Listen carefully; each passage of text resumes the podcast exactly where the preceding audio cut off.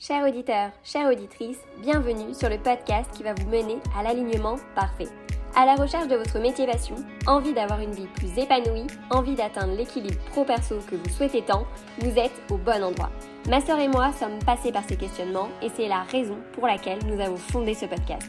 Notre objectif, vous partager nos parcours et nos expériences en toute authenticité pour vous aider dans votre cheminement. Bonne écoute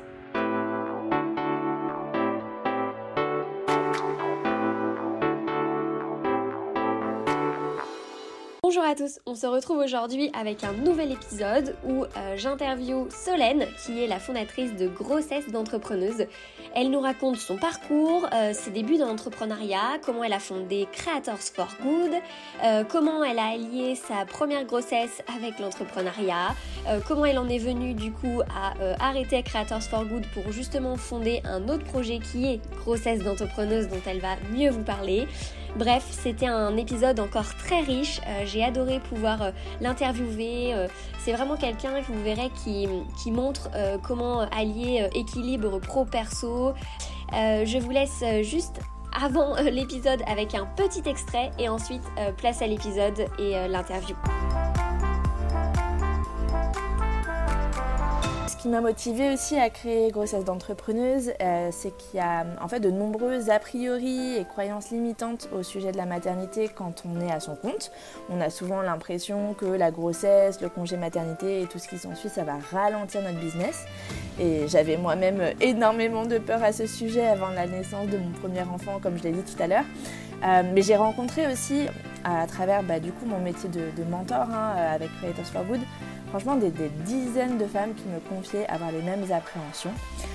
Or, mon expérience est tout autre et, c'est ce dont témoigne aussi euh, la majorité des invités euh, du podcast Grossesse d'entrepreneuse. Ça ralentit pas nécessairement, du moins systématiquement, leur chiffre d'affaires, parfois même ça l'accélère. Et ça, je trouve que c'est un message euh, voilà, qu'on a, a besoin d'entendre pour, pour rassurer.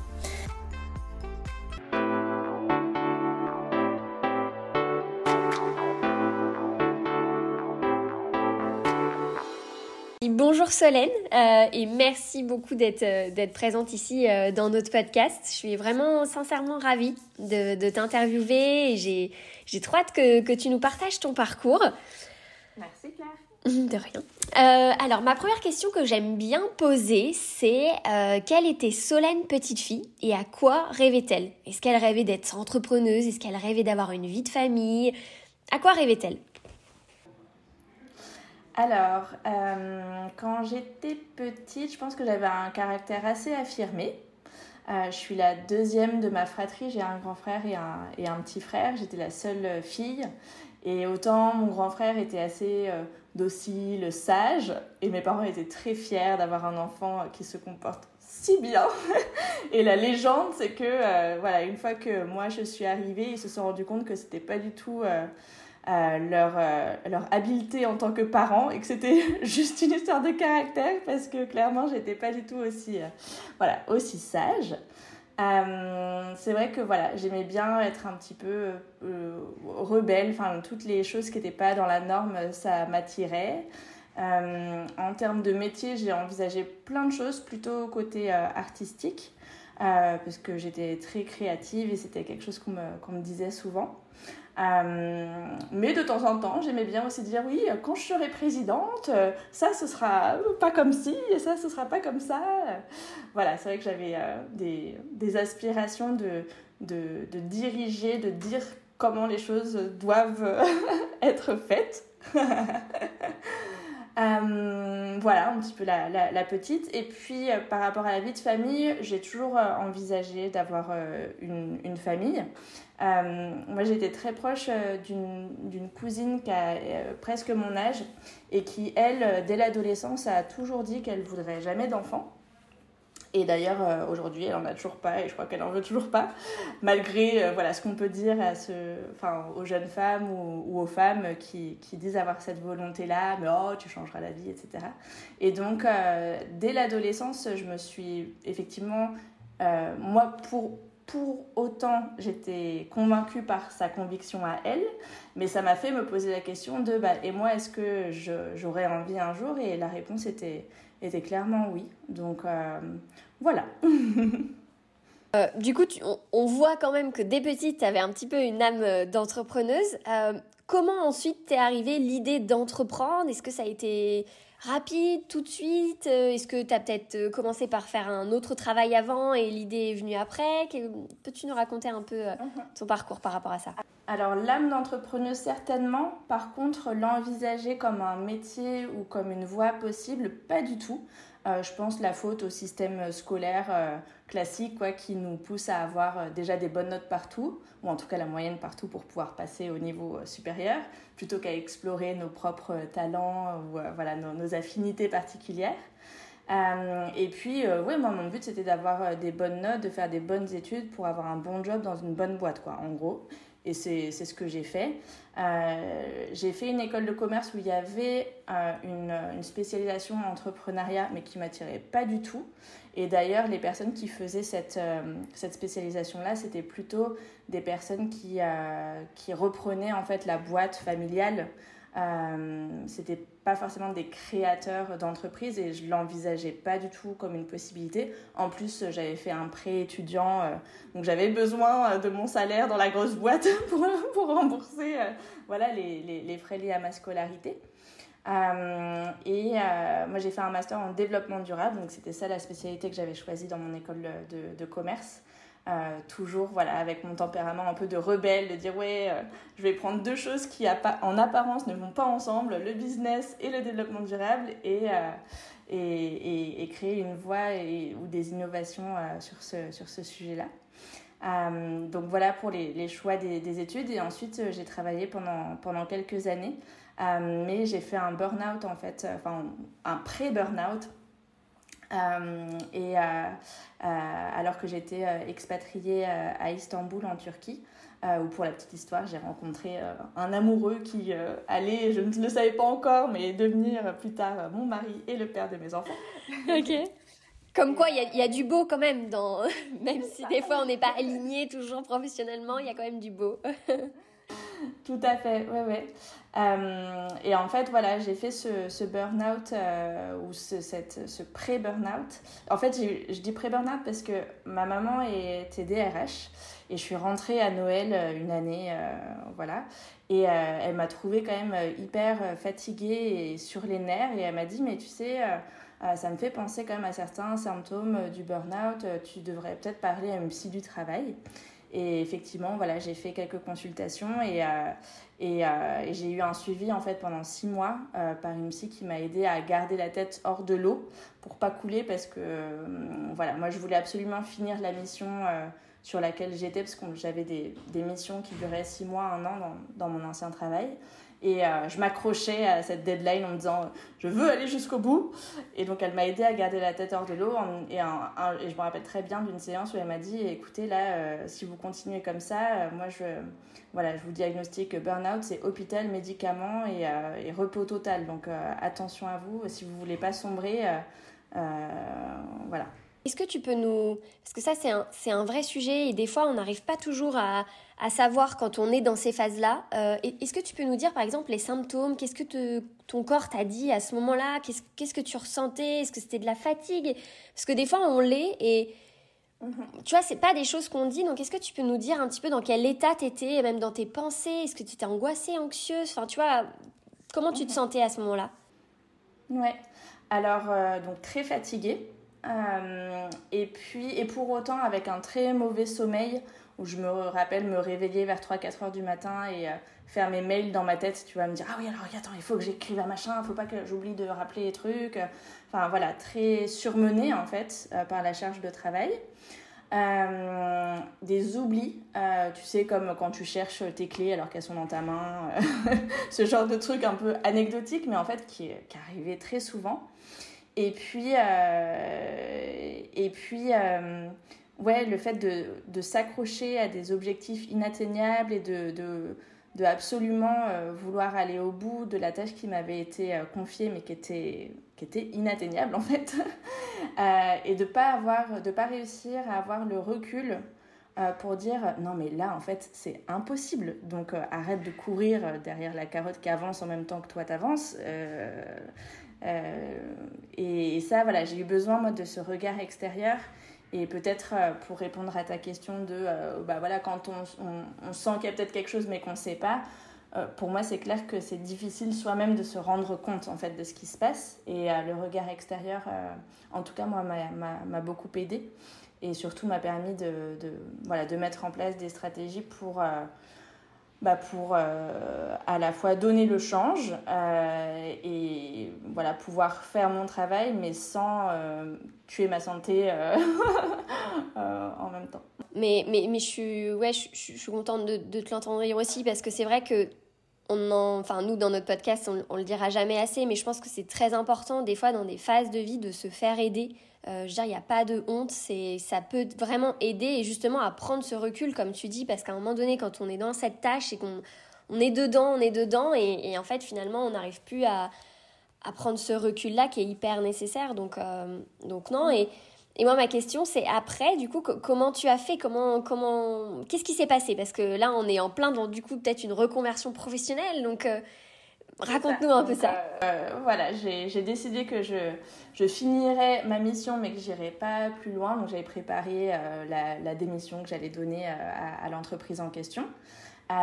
sauf que j'étais en fait liée à eux par rapport à, ma, à mon séjour en Turquie où j'avais envie de continuer à, habiter puisque amoureux il y avait, n'est-ce pas euh, Et j'avais pas de permis de travail en fait. Mon permis de travail voilà, était lié euh, à mon employeur et je savais que c'était très difficile euh, d'en obtenir un. et donc quand bien même je trouvais une entreprise qui voulait bien et m'embaucher et faire toutes les démarches de paperasserie pour faire le permis de travail, j'avais plus envie d'être salarié en fait. Je me disais, oh là là, on va m'imposer un rythme, on va m'imposer des objectifs, on va m'imposer une façon de travailler.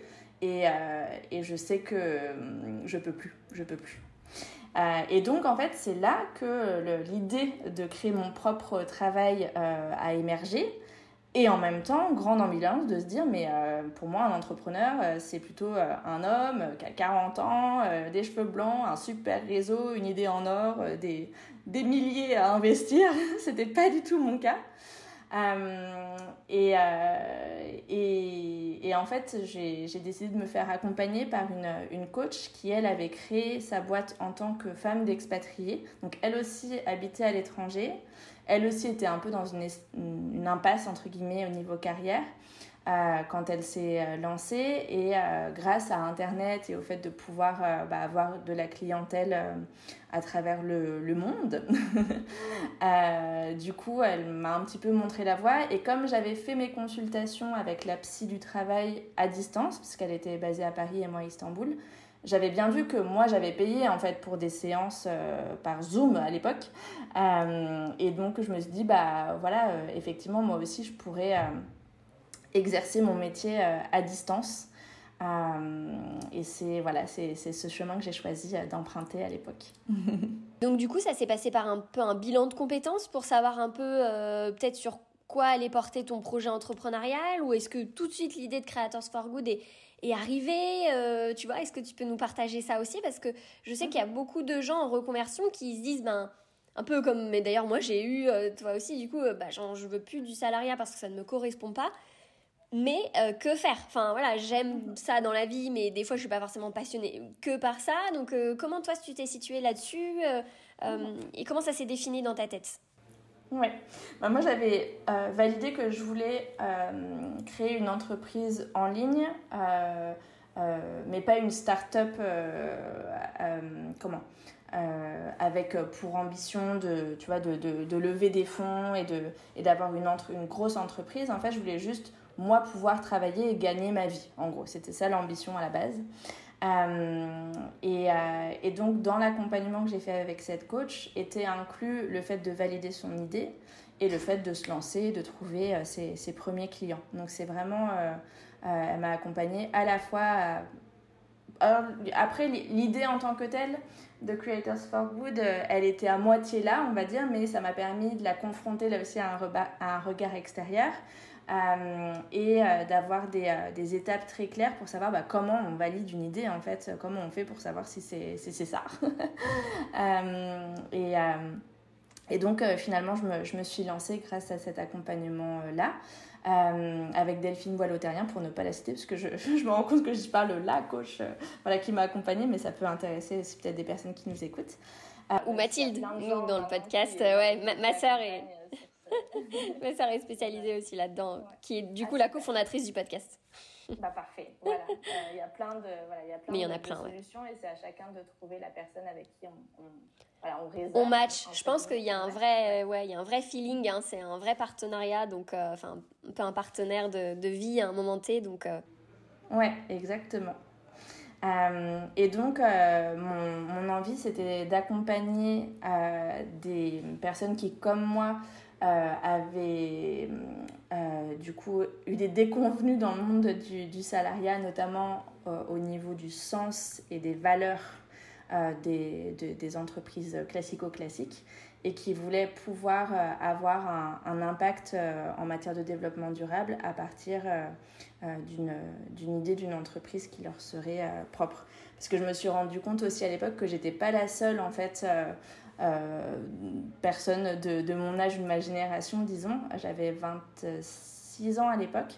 Euh, à me dire bah j'ai essayé de voilà d'avoir le bon job que m'ont donné mes bonnes études que j'ai eu grâce à mes bonnes notes et, en fait ça me correspond pas moi, j'ai envie de, voilà, de, de pouvoir euh, apporter euh, euh, quelque chose qui fasse une différence dans le monde, de pouvoir contribuer à voilà, une nouvelle manière de, de travailler, mais aussi de, voilà, de contribuer au niveau environnemental, social, sociétal. et donc, c'est comme ça qu'a qu démarré Creators for Good. Génial. Euh, et, et, du coup, que, quels ont été tes débuts dans l'entrepreneuriat? Est-ce que ça a été tout de suite facile? Euh, Est-ce que du coup, tu es peut-être tombé, mais tu t'es sûrement relevé? Voilà, comment tu t'es situé euh, rapidement par rapport à ça? Alors, ça n'a pas été facile, très clairement, parce que bah, c'était un, une nouvelle manière de, travailler. D'autre part, habitant à l'étranger, je n'avais pas le droit en fait à, tu sais, les droits au chômage ou un quelconque filet de sécurité qu'on peut souvent avoir quand on se lance. Euh, je ne pouvais pas non plus prétendre à des prêts en banque ou à des, je sais pas, des investisseurs X ou Y. Je ne rentrais dans aucune case. Donc euh, voilà, j'avais fait un peu euh, quand même mes calculs et je savais que j'avais un an, j'avais fini, en fait, ça faisait six mois que j'avais fini de rembourser mon prêt étudiant. Et j'avais mis de côté en fait tout ce que d'habitude je mettais pour mon prêt étudiant, j'avais mis de côté. Et puis je gagnais bien ma vie hein, dans, ma, dans ma première carrière. Donc de toute façon, j'avais voilà, des sous de côté et j'avais calculé que j'avais un an de loyer et de remplissage de frigo euh, modeste. je dis souvent que voilà, je pouvais manger des carottes, mais voilà, je, pouvais me, me, me nourrir. et donc en gros, voilà, j'avais un an pour que ça marche. Euh, et c'est vrai qu'un an, ça passe super vite en fait. Donc euh, voilà, j'ai, euh, bah, je me suis très vite confrontée au fait de devoir vendre mes services avant même de savoir si ça marche.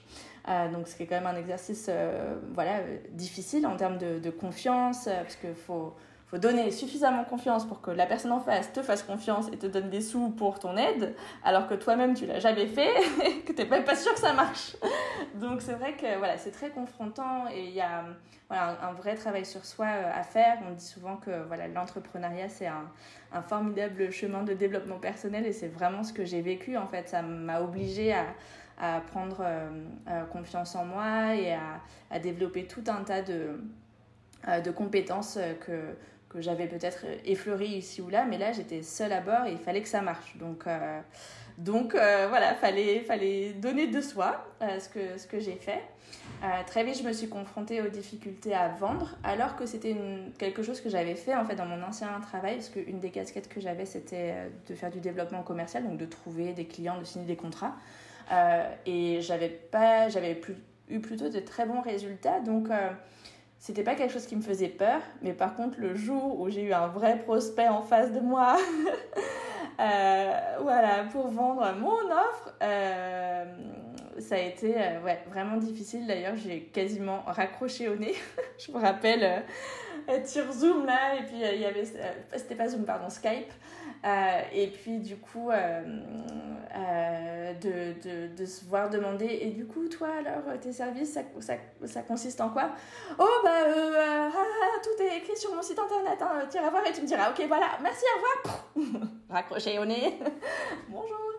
Donc là, je me suis dit, ouch, euh, il va falloir, euh, va falloir euh, s'améliorer là parce que ça va pas le faire.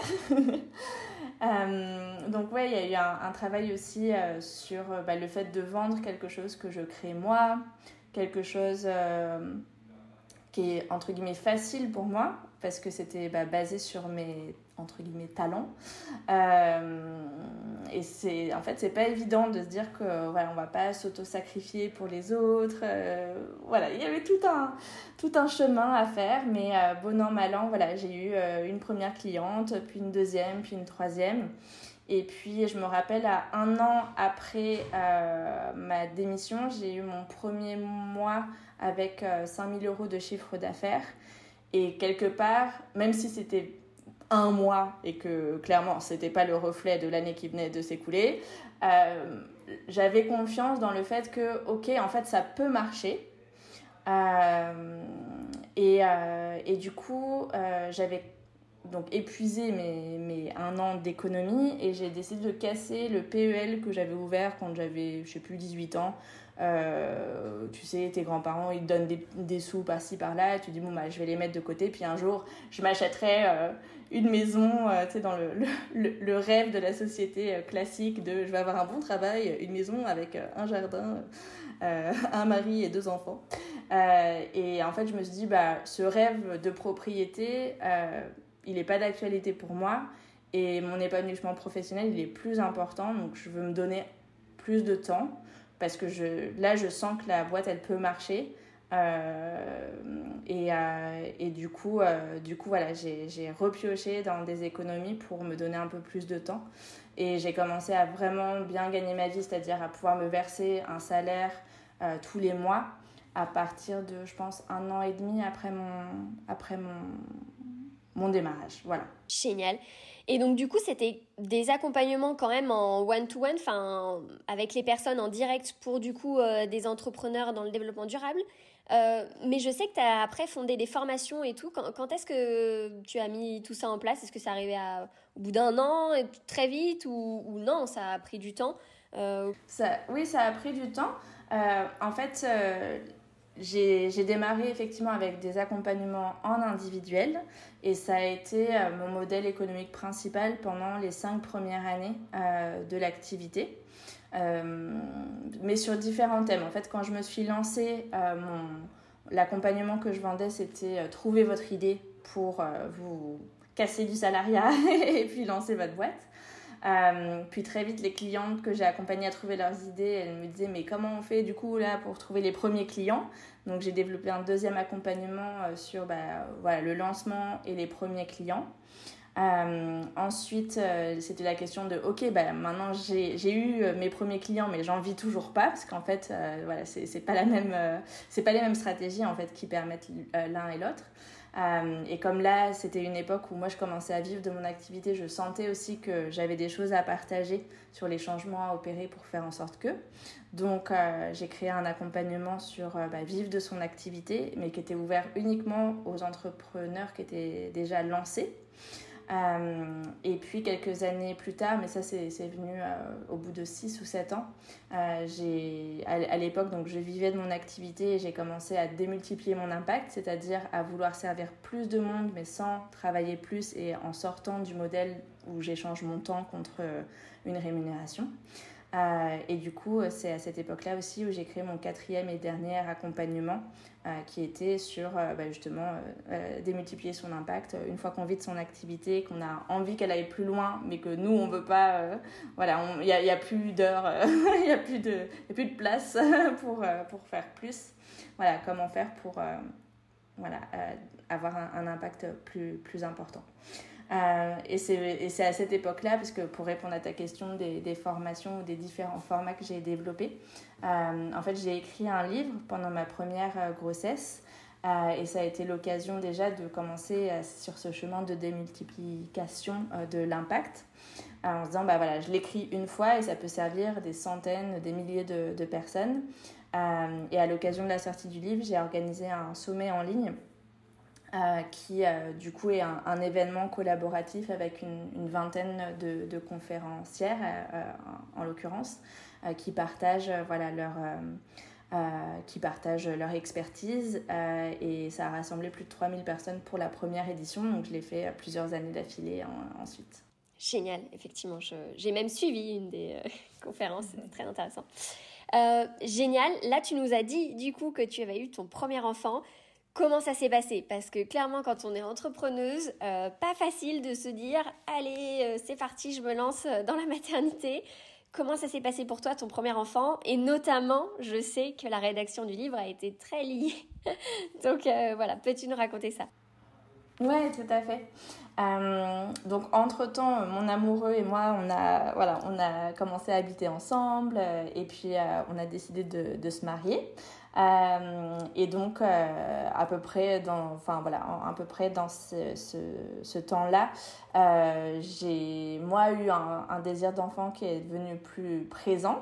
on, approchait de la trentaine aussi, je pense qu'il y a un effet un peu de, de l'âge, des amis autour de nous qui commencent aussi à avoir des enfants, enfin voilà. Euh, sauf que effectivement, euh, qui dit entrepreneuriat dit bah oui, mais du coup, là la boîte elle tourne, c'est super. Euh, ça commençait à vraiment bien marcher. J'avais euh, déjà commencé à constituer aussi une petite équipe. J'avais deux, trois personnes qui travaillaient avec moi. Euh, donc j'étais plus toute seule derrière mon ordi, mais ça. Ouais, c'est ça.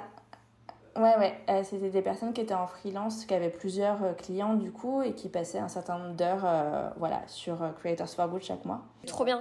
Parce que c'est même moins engageant aussi. Enfin, tu vois, il y a moins de stress et, euh, c'est totalement des choses qui se font de plus en plus. Donc, euh. Oui, oui, oui. Et, et au-delà du fait que ça coûte moins cher que d'avoir un salarié et que c'est moins stressant parce que l'engagement est, est, moins important, euh, ça apporte aussi vraiment une belle plus-value parce que du coup, les personnes qui travaillent sur plusieurs entreprises, prises euh, en parallèle. Elles sont force de proposition en disant Ah, bah, on a mis ça en place avec mon autre client, machin, euh, ça marche super bien, peut-être que c'est la solution au problème que tu évoques. Donc, euh, ça, ça, apporte vraiment. Enfin, moi, j'ai adoré travailler de manière très horizontale comme ça. mais voilà, pour reprendre le film de l'histoire sur la, la grossesse, moi j'avais très peur en fait de l'impact que, que, ça aurait sur mon entreprise. Alors pas du tout une fois que l'enfant serait là. Euh, parce que j'ai grandi avec deux parents qui travaillaient à plein temps, euh, qui ont eu trois enfants et, et j'avais pas eu l'impression que c'était une, difficulté particulière. euh, mais, mais oui, la grossesse, le, la, le, le, fait de devoir prendre un congé maternité, sachant que je savais que je n'aurais le droit, là encore, en ne rentrant dans aucune case, je n'aurais le droit à rien en termes, d'aide sociale ou quoi. Donc, euh, donc ouais, c'était une grande question et j'avais peur en fait que tout ce que j'ai construit euh, vraiment à bout de, de, bras euh, pendant 4-5 ans, ce, le, que le château de cartes s'écroule quoi, si, moi je m'arrête. Parce que ça reposait quand même sur l'expertise que moi j'avais développée et sur le temps que j'avais à, à, donner aux clients que j'accompagnais en, en individuel. Parce que les, l'équipe que j'avais constituée, c'était des personnes sur des fonctions euh, support. Donc j'avais une assistante administrative, quelqu'un qui s'occupait du marketing, mais le, le, cœur du métier de l'entreprise, c'était euh, mon cœur de métier à moi en fait. euh, donc beaucoup de peur. Et en fait, j'en ai parlé à des amies entrepreneuses qui, elles, avaient eu des enfants pour savoir bah, comment elles s'étaient organisées, comment ça s'était passé. Est-ce que le fait de s'arrêter plusieurs mois avait fait que leur entreprise s'était craché. Et ça m'a plutôt euh, rassurée en fait d'avoir leur retour euh, d'expérience. Euh, parce que j'avais cherché sur internet un peu d'informations, mais il y, avait des choses sur la partie légale, fiscale, enfin sur la partie administrative, voilà. Mais sur la partie juste stratégique et, et, et puis aussi, enfin voilà, sur, sur comment ça se passe, j'avais vraiment rien trouvé. Je me suis sentie un peu seule face à mes questionnements. Euh, et donc voilà, j'ai été rassurée par ces copines entrepreneuses. Sauf que, une fois que je suis tombée enceinte, rien ne s'est passé comme prévu. Euh, parce que moi, je m'étais dit, ah ok, donc en fait, ouais, je vais m'arrêter de là à de là. Donc si je tombe enceinte là et que du coup l'accouchement c'est là, bah, je prendrai tel truc. Avec mes clientes, je ferai comme ci. Avec mon équipe, je ferai comme ça. Ok, je suis rassurée, j'y vais. Alors déjà, on est tombé, enfin, notre projet bébé a fonctionné du, premier coup, comme on dit. Donc c'était peut-être même trop rapide. Enfin, j'ai pas eu le temps de, dire que j'étais prête, que ça y est, euh, paf, t'es enceinte. Et puis très vite, j'ai commencé à être très très malade. Donc au départ, je pensais que c'était les fameuses nausées et vomissements de début de grossesse qu'on peut voir dans les films. Sauf que c'est hyper accablant en fait, euh, parce que ça, c'est un peu comme une grosse gastro. Euh, bah, typiquement, quand t'as la gastro, tu, tu, tu bosses pas quoi. Sauf que là, euh, une semaine, deux semaines, trois semaines, quatre semaines, cinq semaines, six semaines, sept semaines, huit semaines, neuf semaines, dix semaines. Enfin, ça n'en finissait pas. Et puis tout ce que j'ai essayé, des, des remèdes de grand-mère au, au fait d'en parler aux médecins qui faisaient le suivi de ma grossesse et tout, rien ne marchait, mais vraiment. Et euh, au bout d'un moment, je pouvais plus rien manger, je pouvais plus rien boire. Enfin, du coup, j'étais hyper faible, j'ai perdu beaucoup de poids. J'ai fini par être hospitalisée euh, parce que euh, j'étais dans une situation grave en fait. Et donc, euh, bah, très difficile euh, à, appréhender alors que euh, moi j'avais prévu de faire un max de chiffre d'affaires avant l'accouchement. Enfin, voilà, j'avais mes plans sur la comète là. C'est ça. Normal, comme toute entrepreneuse qu'anticipe quoi. Euh, alors j'ai quand même continué à travailler. Euh, le, le, médecin qui me suivait me disait je vais vous faire un arrêt de travail et j'étais ah oui non je suis, je suis à mon compte donc euh, voilà c'est j'ai déjà je, je, touche rien si, si je travaille pas et de et de deux c'est moi qui décide. et pour le coup j'ai été contente de pas être salariée, de pouvoir bosser de chez moi à mon rythme. Alors clairement je faisais plus que une ou deux séances par jour et je faisais plus que ça, donc j'ai mis plein de trucs en pause. J'ai passé le relais, par exemple, sur le, le blog euh, de, de, mon, de mon, enfin de, oui, de mon, du site internet de mon entreprise. J'ai proposé à d'anciennes clientes d'écrire des billets de blog pour euh, bah, partager leur expertise et, et, voilà, faire la promo de leurs entreprises et en même temps, moi, de continuer à avoir des choses qui se passent. Euh, enfin voilà, j'ai mis deux, trois petits trucs en place comme ça pour avoir un peu plus de relais et, et, faire le strict minimum syndical pour bah, pas perdre les contrats que j'avais signés jusque-là. Donc je prenais pas de nouveaux clients, j'avais pas de nouveaux chiffres d'affaires qui rentraient, mais au moins je sécurisais euh, le chiffre d'affaires que j'avais euh, que j'avais signé. Et, et, puis même d'un point de vue euh, voilà, éthique par rapport aux clients que j'accompagnais, je n'avais pas envie de, les mettre dans la panade. Et moi, j'avoue que ça me sortait un peu euh, de ma torpeur et ça m'obligeait à, tu vois, à mettre un peu de maquillage, à, voilà, on se tape sur les joues, on prend une grande respiration, on y va et pendant une heure de me concentrer sur autre chose que mon corps. Et euh, à part une fois, je crois que j'ai jamais eu à, parce qu'on parle de ça, à, à, vomir pendant une séance client. Euh, donc, donc en fait, ouais, c'est comme si presque mes symptômes s'atténuaient un petit peu pendant ce moment de concentration de ma journée. Donc euh, voilà, j'ai survécu entre guillemets grâce à ça. Et puis je me disais aussi, je veux pas que mon activité s'arrête parce que là je vais, je vais tomber en dépression quoi. c'est, c'est vraiment pas du tout, du tout comment j'avais envisagé les choses. Mais au bout de, quelques mois, j'ai été diagnostiquée avec l'hyper-MS gravidique, donc c'est le fait d'avoir les nausées, les vomissements, mes puissances 1000, euh, et pas que pendant 3 mois, mais pendant 9. Ça donne envie, Solène, hein vraiment pour tous les auditeurs qui nous entendent et qui ont envie d'être maman. bon. euh, et donc, euh, voilà, une fois que j'ai eu le diagnostic, je me suis dit, ah ok, bon bah, pff, donc je vais continuer au minimum euh, syndical. Il y a eu juste un projet auquel, euh, enfin, auquel je tenais et que j'ai mis en place, même si c'était pas le minimum syndical, c'était le fait de, de, faire une retraite en Grèce avec mes clientes. Euh, sachant qu'elles tombaient à mon sixième mois de grossesse et que de ce que j'avais lu des personnes qui souffrent d'hyper-MS gravidique, c'était un moment où les, les symptômes ça commencent à s'atténuer un peu, ça devient un peu plus vivable. Euh, et effectivement, c'est ce qui s'est passé pendant ma retraite en Grèce. Donc j'avais toujours la nausée toute la journée et quelques vomissements par-ci par-là, mais je pouvais, voilà, je, pouvais quand même profiter de, de, de, ces moments-là.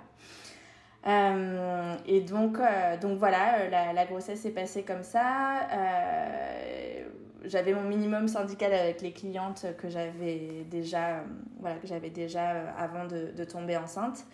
Euh, et je me suis dit, mais c'est trop, j'étais trop triste pour mon activité, qui était mon, mon premier bébé quelque part, euh, voilà, que j'avais j'avais construit pendant, pendant cinq années.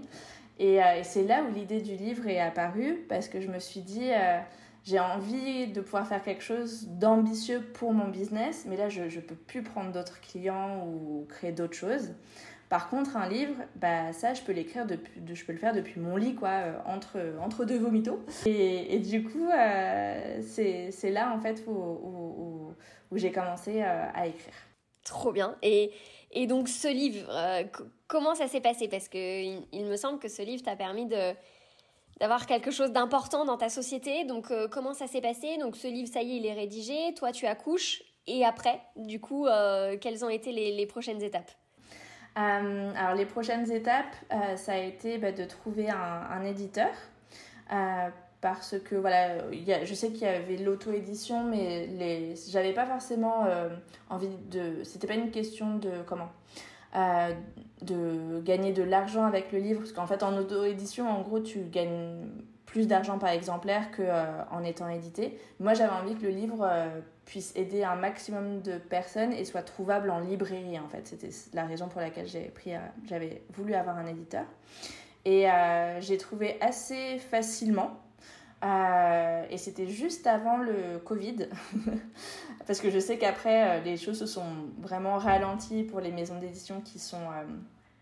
Euh, bah, qui se sont pris la crise en pleine poire et puis qui était enfin qui, qui, est aussi une industrie très bah, papier quoi très procéduriel très pyramidal et, et, alors excuse-moi je te coupe. J'aime pas couper mais juste comment tu fais pour trouver un éditeur? Enfin là c'est vraiment une question c'est quoi? Tu leur renvoies ton bouquin directement ou alors euh, tu leur expliques ton projet? Enfin, comment ça se passe? Ouais, ouais, ouais. Ben, alors il faut savoir que j'avais, euh, là aussi, je me suis fait accompagner en fait sur la rédaction euh, du livre. Pour, parce que j'avais pas beaucoup de temps et d'énergie à y consacrer, donc je voulais pas non plus m'épuiser dans une mauvaise direction. Et comme j'avais ce projet clair d'avoir un éditeur et d'être distribué en librairie, la coach qui m'a accompagnée m'a donné quelques clés euh, pour euh, rentrer dans les codes et les cases des maisons d'édition. donc déjà, dès le projet, dès la rédaction du sommaire, en fait, j'ai fait en sorte que ça puisse plaire à un éditeur. et ensuite, chaque éditeur a un petit peu ses, normes. Il y a, certains, certaines maisons d'édition qui demandent à ce qu'on leur envoie le manuscrit euh, fini. Euh, d'autres, tu peux envoyer euh, déjà juste un, projet ou une idée ou, un, ou les premiers chapitres. Donc ça, ça dépend de chaque maison d'édition. Moi, j'ai rayé de ma liste toutes celles qui demandaient à ce que le manuscrit leur soit envoyé imprimé par la poste, parce que c'est un non-sens écologique et que j'avais quand même un livre sur le développement durable, enfin lié au développement durable. sachant qu'il y a des maisons d'édition spécialisées durables qui avaient ça comme procédure, quoi. Donc, bref. Donc, euh, bah, elle, euh, non. et puis, ouais, j'ai. Pour rappel, ton livre, c'est Le guide de l'entrepreneur durable. Donc, effectivement, je mettrai le lien dans la bio d'ailleurs. Merci, ouais, ouais, avec, euh, avec plaisir. Et, et donc, oui, j'ai envoyé, je crois, une dizaine de maisons d'édition. Je m'étais fait une liste, en fait, des maisons d'édition qui pourraient être intéressées par le livre que j'avais écrit. Et puis, euh, j'avais fait un premier envoi aux 10 premières. Et en fait, comme j'ai tout de suite eu des retours, dont plusieurs positifs, euh, j'ai pas eu à faire le reste de la, de la liste. Euh, et ensuite, comment ça se passe exactement? Bah, la, le, dans, la, dans, les maisons d'édition, en tout cas celles avec qui moi j'ai été en contact, chaque mois ils ont une réunion où ils parlent des potentiels projets.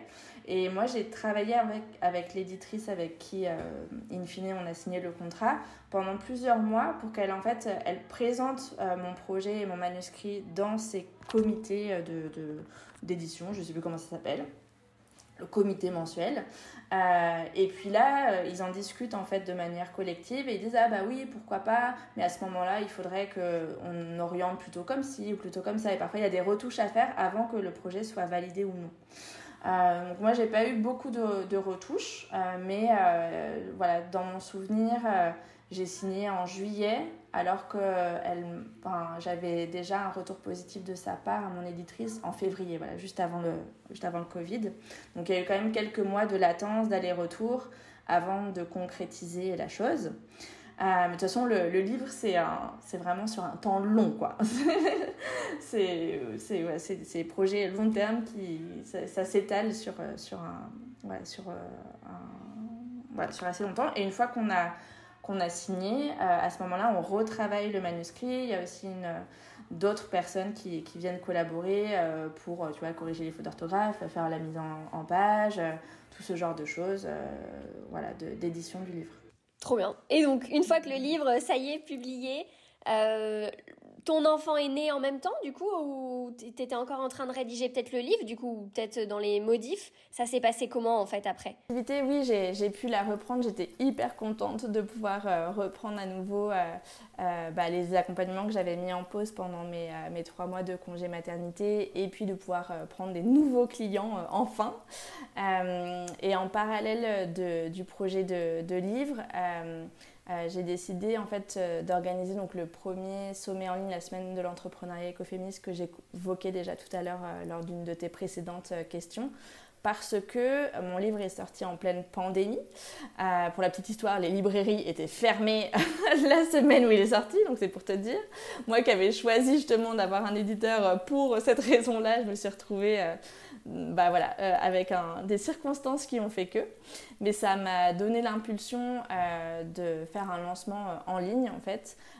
et à cette occasion d'organiser un événement collectif collaboratif. Parce que je voulais vraiment pas uniquement présenter mon livre à la communauté et aux personnes qui me connaissaient déjà, mais pouvoir toucher bah, d'autres personnes. Euh, euh, et, en fait, l'organisation de cet événement, ça a fait euh, exploser mon activité. parce que du coup j'ai eu une visibilité, un rayonnement bien plus important. En plus, il y avait la légitimité d'être une autrice publiée chez Duno. et mine de rien, bah, je pense que ça, ça, joue aussi dans le fait de créer la confiance avec une clientèle potentielle. Euh, et donc euh, très vite, en fait, j'ai eu beaucoup, beaucoup de demandes, euh, tellement que j'ai dû arrêter de prendre des nouveaux clients, mettre sur liste d'attente, ce que j'avais déjà fait une ou deux fois auparavant. Avant ma, première grossesse, ça m'était déjà arrivé d'être à pleine capacité, mais ça durait, tu vois, quelques semaines, un mois max. J'avais jamais fait attendre plus d'un mois pour démarrer un accompagnement, et là, il fallait que je fasse attendre trois, quatre mois. Donc c'était vraiment inédit. Donc vite, j'ai recruté euh, de nouvelles personnes. L'équipe s'est agrandie. On est allé jusqu'à 9, personnes euh, dans l'équipe euh, voilà, de, Creators for Good.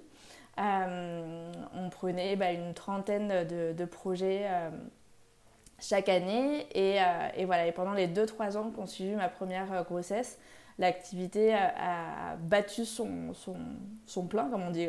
Et donc, euh, ben, ouais, c'était, euh, c'était un, franc euh, succès pour, pour l'activité. Moi, ça m'a obligé à développer de nouvelles compétences aussi de management d'équipe, parce que c'est pas évident de recruter, de fidéliser les membres d'équipe, de faire en sorte que tout, tout roule bien et que les, de maintenir en fait la qualité aussi.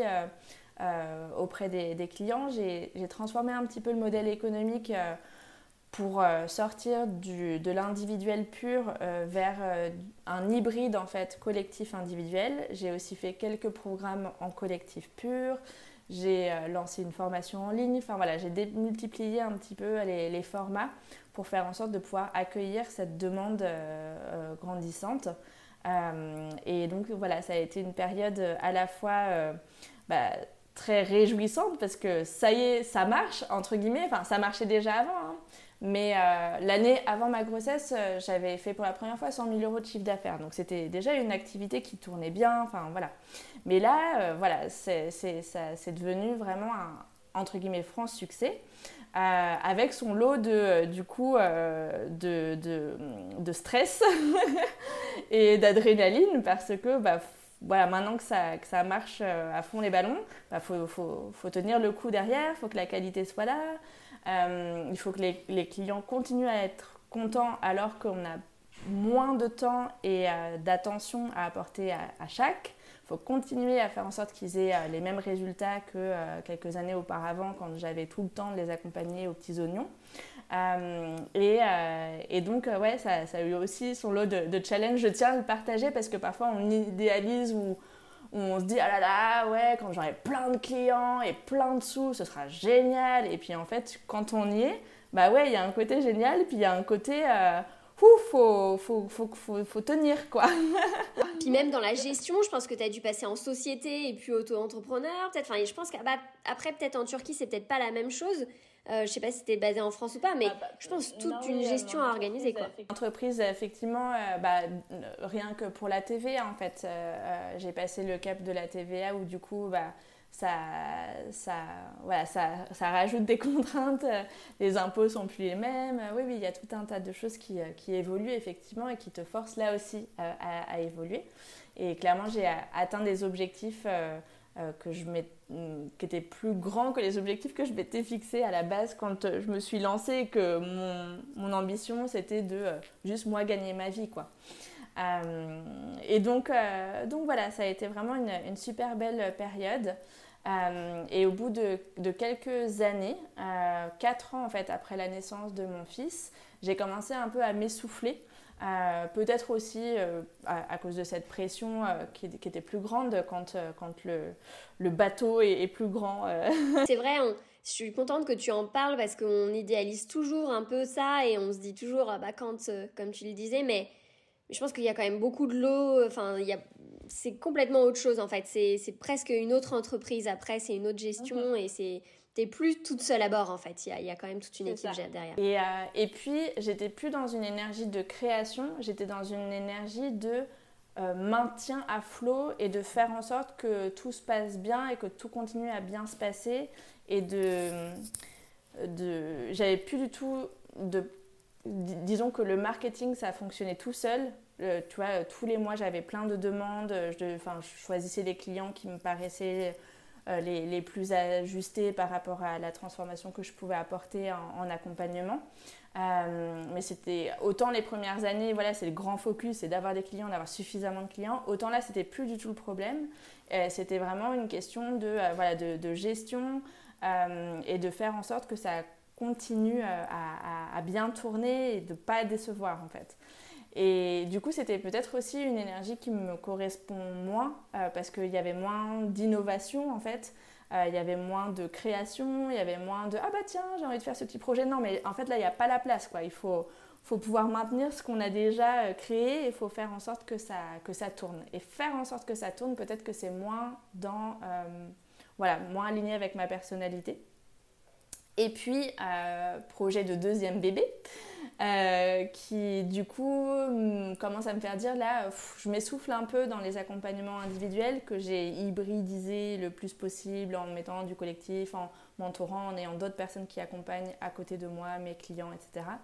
Mais je sentais que le modèle économique euh, euh, que j'avais choisi quand je m'étais lancée à 26 ans toute seule depuis mon petit salon et mes Skype là, j'arrivais un petit peu au bout du modèle et voilà, j'ai fait quelques aussi essais qui n'ont pas trop fonctionné euh, pour essayer de, faire évoluer. Et je pense que j'étais ouais, allée au bout, du, au bout du modèle, au bout du truc. Et puis, euh, l'autre point, c'est que quand je me suis lancée en 2014 euh, à proposer des accompagnements pour les personnes qui souhaitent mettre le développement durable au cœur de leur carrière, tout le monde me disait mais ça marchera jamais, mais les entrepreneurs sociaux ils mettront pas d'argent dans un accompagnement, mais t'es folle. Euh, et donc il y avait ce petit côté un peu edgy, innovant de dire mais si, mais moi je suis sûre que ça peut marcher. et, euh, et, en fait au fil des années c'est devenu un peu normal d'avoir euh, un impact positif et de mettre le sens au cœur de son entreprise. Euh, j'ai même entendu, euh, c'était, euh, je ne sais plus quelle plateforme de, de crowdfunding. zut, j'ai plus le nom en tête, ça m'échappe, mais c'est pas très grave. oui, ah voilà, c'était, Ulule, le fondateur, un des cofondateurs de Ulule, qui disait qu'aujourd'hui, il n'y a plus un seul projet qui se met sur la plateforme qui n'a pas impact, sens, éthique, écologie dans l'ADN du projet. quoi. Et donc, l'entrepreneuriat durable, c'était un peu devenu la norme quand même. Tu vois, en 2020, 2021, 22, c'était post-Covid aussi. Le Covid, ça a pas mal accéléré les choses en termes de remettre du sens au cœur de tout. Euh, et donc, euh, je, moi qui avais fait partie des pionniers, des, innovants, là, j'étais un peu euh, Creators for Good. Ben, voilà, c'était un peu... voilà, c'était devenu mainstream, c'était devenu la norme. Et donc, il y avait un truc de ah ça, me, voilà, ça me correspondait moins. Là encore, euh, je, je, me suis sentie un petit peu déconnectée de mon activité. Et donc c'était très difficile à vivre parce que d'un côté, j'avais plein de clients. J'adorais les clientes que j'accompagnais. J'adorais les membres d'équipe avec qui je collaborais. Euh, sur le papier, l'entreprise, euh, ça battait son plein, tout allait bien.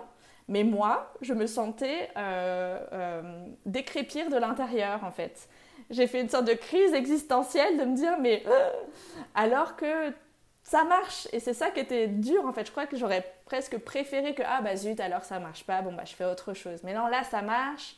Et donc c'était difficile de me voilà de me faire à l'idée que euh, fallait peut-être changer son fusil d'épaule euh, mes deuxièmes projets bébé, deuxième grossesse, je savais euh, les changements que ça peut apporter en fait euh, d'être enceinte et de donner la vie. Et je me suis dit, bah, c'est peut-être le moment, puisque de toute façon, je vais ralentir pour donner naissance à notre deuxième enfant. Est-ce que c'est pas l'occasion de ralentir Creators for Good, de faire le vide, de faire de la place, de prendre de la hauteur et de lancer quelque chose d'autre? Incroyable. ouais, franchement énorme retour et on le dit souvent quand on a un enfant on change vraiment et, je là c'est vraiment le, bref incroyable. Euh, et du coup comment euh, comment tu as fait? Là tu t'es dit ben maintenant je vais changer créateur sans doute comment du coup grossesse d'entrepreneuse est née? Euh, qu'est-ce qui s'est passé? Parce que là tu es passé d'une grosse entreprise quand même qui marche super bien et tout à on repart de zéro, enfin zéro entre guillemets avec toute ton expérience, donc tu repars pas de zéro, mais bon, c'est quand même un nouveau bébé que là, tu nous, tu nous fais naître. Et pour le coup, là, c'est une entreprise. oui, oui, tout à fait. Euh, et bah, comme à chaque fois que je veux faire quelque chose que j'ai jamais fait, je me fais accompagner. Donc, euh, j'ai pris un nouveau euh, coaching. alors, je n'avais pas du tout l'idée de grossesse d'entrepreneuse quand j'ai démarré. Hein. Je, je, savais que je voulais changer de modèle économique. Mais à la base, c'était pour faire évoluer Creators for Good vers quelque chose de nouveau quitte à voilà, faire 50-50, tu vois, continuer mes accompagnements et à côté développer quelque chose de nouveau. Euh, sauf que quand l'idée de grossesse d'entrepreneuse a finalement émergé, je me suis dit, mais j'ai plus du tout envie de continuer euh, Creators for Good, euh, en tout cas en, en l'état actuel des choses. Je préfère m'y consacrer pleinement. et puis, je verrai si un jour je relance des accompagnements comme je le faisais avant, mais pour le moment, c'est en, en jachère, on va dire. Et donc l'idée de grossesse d'entrepreneuse, euh, c'est partie du modèle économique. Donc euh, j'ai exploré différentes options et je me suis euh, rendue à l'évidence que ce que j'avais envie de créer, c'était un cours en ligne, à savoir de pouvoir bah, enregistrer des vidéos, partager des conseils, créer des documents supports mais que les personnes que j'accompagne puissent euh, en profiter euh, à leur rythme et, euh, et sans, sans qu'on ait d'interaction en direct, même s'il y en aura sûrement, il y aura, je pourrais faire des lives, des trucs, des machins, mais voilà, que le, le, le cœur ne soit plus dépendant de mon temps et de mon, et de mon agenda. Et je savais qu'avec ce format-là, je ne souhaitais pas continuer à proposer des conseils sur les thématiques sur lesquelles j'avais déjà accompagné en individuel, parce que pour moi, c'était pas éthique en fait de, de, de, le faire comme ça. Je me voyais, je voyais pas en fait comment accompagner à trouver son idée euh, juste avec un cours en ligne en fait. Parce que je l'ai fait tellement de fois en individuel que je, je, je saurais, y a, voilà, ça dépend tellement en fait de chaque personne. Et donc euh, voilà, il me fallait un sujet beaucoup plus euh, restreint, beaucoup plus petit, mais où là je pourrais être exhaustive, parce que j'aime l'être, euh, et, euh, et, où là, en fait, je pourrais vraiment faire une différence. Et, et, accompagner la grossesse des entrepreneuses, ou en tout cas proposer une préparation business à la maternité. je savais que ce serait un, un sujet qui pourrait être suffisamment contraint pour, ou en tout cas délimité euh, pour apporter une, vraie différence, sachant que j'avais vu qu'il n'existait rien sur le sujet, puisque moi-même j'avais cherché de l'aide là-dessus et que je n'en avais pas trouvé. J'étais en postpartum, j'avais plein de mamans en fait euh, dans, mon écosystème et j'avais déjà expérimenté pas mal de choses finalement. Euh, sans trop m'en rendre compte d'ailleurs, mais mis bout à bout, j'avais commencé à avoir une belle expérience à travers moi mes propres maternités et puis celles que j'avais observées des clientes que j'accompagnais.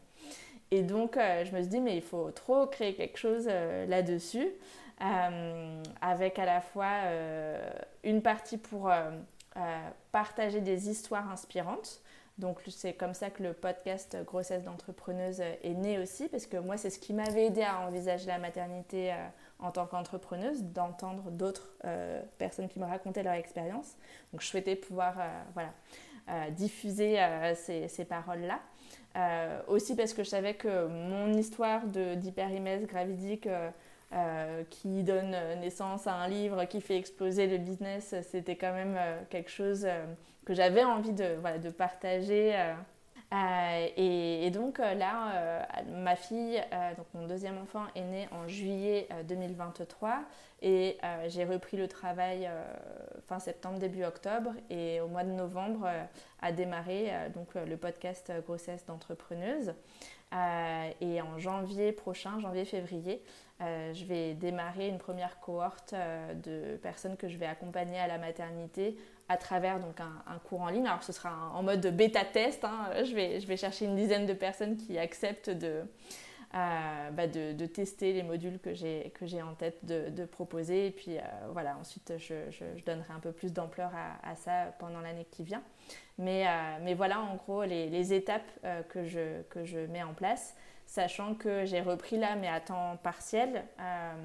Parce que j'allaite mon bébé qui refuse de prendre le biberon pour la petite anecdote. Donc je suis allaitante à plein temps et entrepreneuse à mi-temps. Ok, alors j'ai plusieurs questions qui arrivent.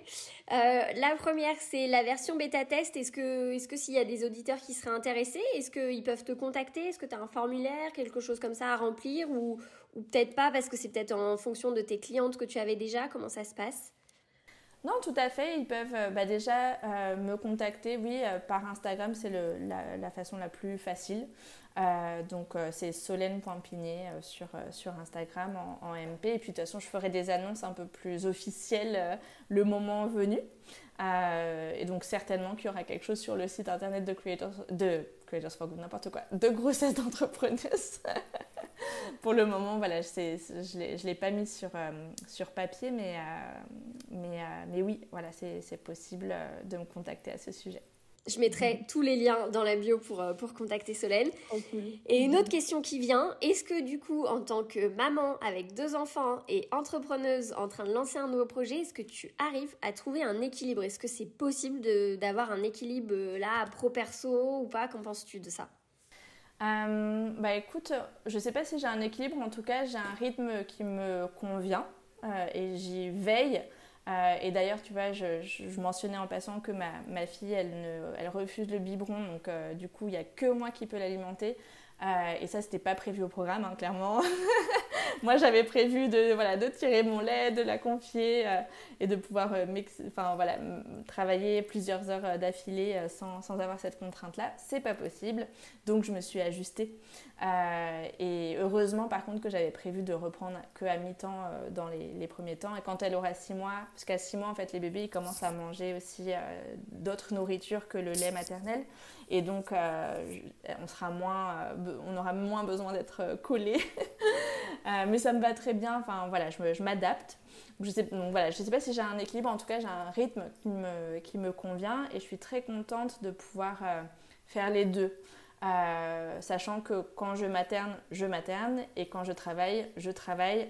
Pour le coup, je ne fais pas les deux en même temps. Même si, en fait, je dis ça, mais ça m'est déjà arrivé d'allaiter en réunion parce que en fait c'était c'était pas possible de, faire autrement mais voilà pour moi c'est important ma fille elle est gardée par une, nounou qui prend très bien soin d'elle et, et, et, quand mon fils rentre de l'école puisque pour le moment je suis encore à mi-temps euh, bah, j'arrête tout et, voilà, je passe du temps avec lui euh, parce que c'est c'est pas évident d'avoir euh, tout d'un coup un, bébé à la maison qui prend beaucoup de temps à sa maman. Donc je voulais voilà, avoir une période de transition et pour mon fils et pour ma fille. et donc je pense que c'est vraiment voilà, se poser la question de qu'est-ce qui est important et qu'est-ce qu'on met en place pour faire en sorte que ça fonctionne. Comment on s'adapte et on s'ajuste quand euh, tout ne se passe pas comme prévu, parce que de toute façon, ça c'est l'histoire de la vie, hein. ça ne se passe pas comme prévu. Mais en tant qu'entrepreneur, c'est ça aussi qui est chouette, c'est qu'on devient entrepreneur de sa vie et que du coup, euh, on est en mode solution en fait, et en mode, euh, bah, c'est quoi mes intentions, sans parler d'objectifs, parce que pour ma vie familiale, j'ai pas d'objectifs à atteindre, mais par contre, j'ai des intentions claires et j'essaie de faire en sorte de tu es le parfait exemple d'une personne qui entreprend sa vie et d'ailleurs tu as dit le mot et euh, franchement c'est hyper flagrant, c'est très très inspirant euh, je pense pour tout bah, pour moi déjà mais pour toutes les autres personnes euh, qui nous écoutent parce qu'on voit vraiment que tu as évolué avec ton entreprise, tes entreprises et franchement c'est chouette et, de voilà d'assumer aussi ce côté bah, besoin maternel à un moment donné, c'est normal et donc on allie les deux et franchement chapeau, donc euh, donc c'est un vrai plaisir. Euh, si il me reste deux questions, l'une c'est déjà si là il y a des mamans entrepreneuses ou futures mamans entrepreneuses qui nous écoutent, quel serait le conseil que tu auras envie de leur partager, hormis le fait de te faire accompagner, de se faire accompagner par toi évidemment, mais c'est plus facile de vivre les choses quand on a anticipé différents scénarios plutôt que quand on y va à l'aveugle et on verra bien et on se retrouve parfois dans des situations euh, difficiles, insécurisantes, frustrantes. Euh, donc ne pas hésiter à anticiper. Typiquement, euh, voilà, quand on envisage une grossesse quand on est entrepreneuse, vaut mieux s'y prendre un peu avant la grossesse Déjà pour savoir euh, bah, quels sont nos droits. Euh, ah tiens, je suis pile en dessous de tel niveau de revenu pour avoir le droit de toucher telles indemnités. Bah, Peut-être que je booste un petit peu mon chiffre d'affaires avant de tomber enceinte. Il euh, faut savoir aussi que quand on a le droit à des indemnités, elles n'arrivent pas toujours en temps et en heure. Là, j'ai dans mon podcast, le dernier épisode, c'était quelqu'un qui partageait qu'elle a eu ses indemnités avec 7 mois de retard. Donc, elle avait déjà repris le travail quand elle les a touchées. Donc, heureusement qu'elle avait anticipé et qu'elle avait de la trésorerie d'avance. Donc, euh, d'ailleurs, j'ai créé un, guide euh, qui est téléchargeable sur le, site Grossesse d'entrepreneuse que tu pourras peut-être aussi mettre en, lien, euh, qui partage six stratégies pour financer son congé maternité. Parce que c'est pas parce qu'on a le droit à des indemnités qu'on va se limiter en fait aux quelques semaines qui sont, voilà, qui sont proposées par, voilà, par, par la sécurité sociale quand on y a droit. Euh, parce que bah, quand on est entrepreneuse, on a souvent soif de liberté, on a envie de faire à sa façon. Et donc, euh, faire comme les salariés qui euh, arrêtent tout d'un coup un beau jour de travailler et qui reprennent quatre mois plus tard, paf, à temps plein, bah, ça ne fonctionne pas nécessairement. Donc, heureusement, il y a plein de manières hybrides de prendre un congé maternité et c'est aussi du coup quelque chose qui s'anticipe. D'autant que le premier trimestre de la grossesse, sans forcément tomber dans des pathologies comme celles qui, moi, m'ont affectée.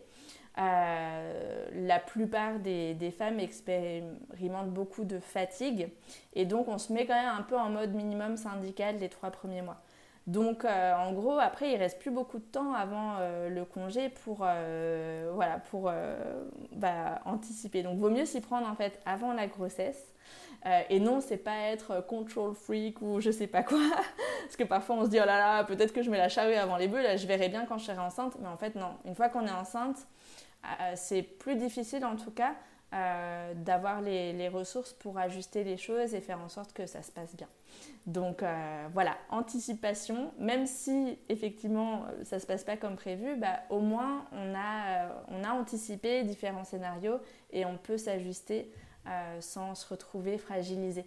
Parce que euh, il y a aussi parfois euh, des, histoires de grossesse qui fragilisent l'équilibre qui avait été trouvé et, de femmes qui doivent retourner au salariat ou qui doivent mettre entre parenthèses leur activité plus longtemps que prévu ou, qui doivent diminuer tout, l'impact qu'elles pourraient avoir. Et ça, c'est dommage quand même. Trop bien, super, super intéressant.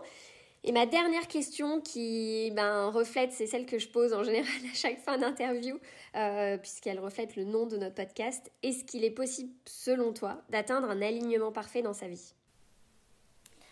Euh, Alors, l'alignement parfait, peut-être que le, mot parfait, euh, il est, ça dépend en fait la, la définition qu'on en, qu'on en donne. mais en tout cas, oui, je pense qu'on peut atteindre un alignement parfait, sachant qu'il n'est pas. C'est pas parce qu'il est parfait à un moment donné qu'il est ancré dans le marbre. Et, c'est ok en fait d'avoir des cycles aussi. La nature est cyclique, nos activités elles sont cycliques, nous sommes cycliques en tant que femmes. Euh, et donc euh, bah, il y a des cycles aussi dans, dans la vie. Euh, et il y a quelque chose qui peut être tout à fait aligné à un moment donné et qui, quelques années plus tard, se retrouvent euh, moins alignés. C'est ce que j'ai vécu avec euh, Creators for Good. Et, euh, là, je, suis en train de, retrouver un alignement avec cette nouvelle activité auquel je, donne naissance. et, je pense que c'est, en tout cas, je pense que c'est possible. Je pense que c'est pas pour ça que les jeux sont faits et que du coup on se repose sur nos lauriers. Et heureusement, sinon on s'ennuierait. Hein. mais en tout cas, c'est quelque chose vers lequel tendre et ça peut être une bonne boussole cet alignement parfait Est-ce que je me sens en alignement parfait? Là, à cet instant-là, même si j'ai pu l'être par le passé euh, Et est-ce que j'ai des choses à ajuster ou pas? Génial, magnifique, euh, magnifique raison. Réponse, pardon. Euh, merci Solène. Est-ce que tu as quelque chose à rajouter avant qu'on termine ce podcast? Ta réponse était déjà très complète là la dernière, mais n'hésite pas, c'est le moment avant de, avant de, bah, de, finir cet épisode. Non, mais écoute, moi je voulais te, remercier pour, euh, pour cette interview. J'ai vraiment aimé échanger avec toi. Puis j'espère que voilà, ça inspirera euh, les, les, auditrices de votre podcast, à ta sœur et toi. Ouais, J'en suis sûre. Merci infiniment pour ton partage, Solène, et ton authenticité, parce que vraiment c'est. C'est très inspirant et, euh, et, on se dit à très vite et à bientôt tout le monde qui nous écoute. Avant de vous laisser, ma sœur et moi avons un cadeau à vous partager. Si vous avez envie d'aller plus loin dans la découverte de vous-même, nous avons créé un e-book spécial Trouver sa voie en apprenant à vraiment se connaître. La particularité de cet e-book est qu'il accorde autant d'importance à vos rêves qu'à vos peurs. Ainsi, dans la première partie de cet e-book, il s'agira de dialoguer avec votre mental pour exprimer clairement vos peurs et trouver une réponse rassurante et sécurisante à chacune d'entre elles. Dans une deuxième partie, vous irez directement à la rencontre de vous-même grâce à des exercices d'auto-coaching puissants. Enfin, en troisième partie, nous vous partageons nos clés pour démarrer le chemin vers vos rêves sereinement. Cet e-book d'une valeur de 20 euros est offert à tous nos éditeurs. Il suffit simplement d'aller dans la description de l'épisode et de cliquer sur le lien tout en bas. À très vite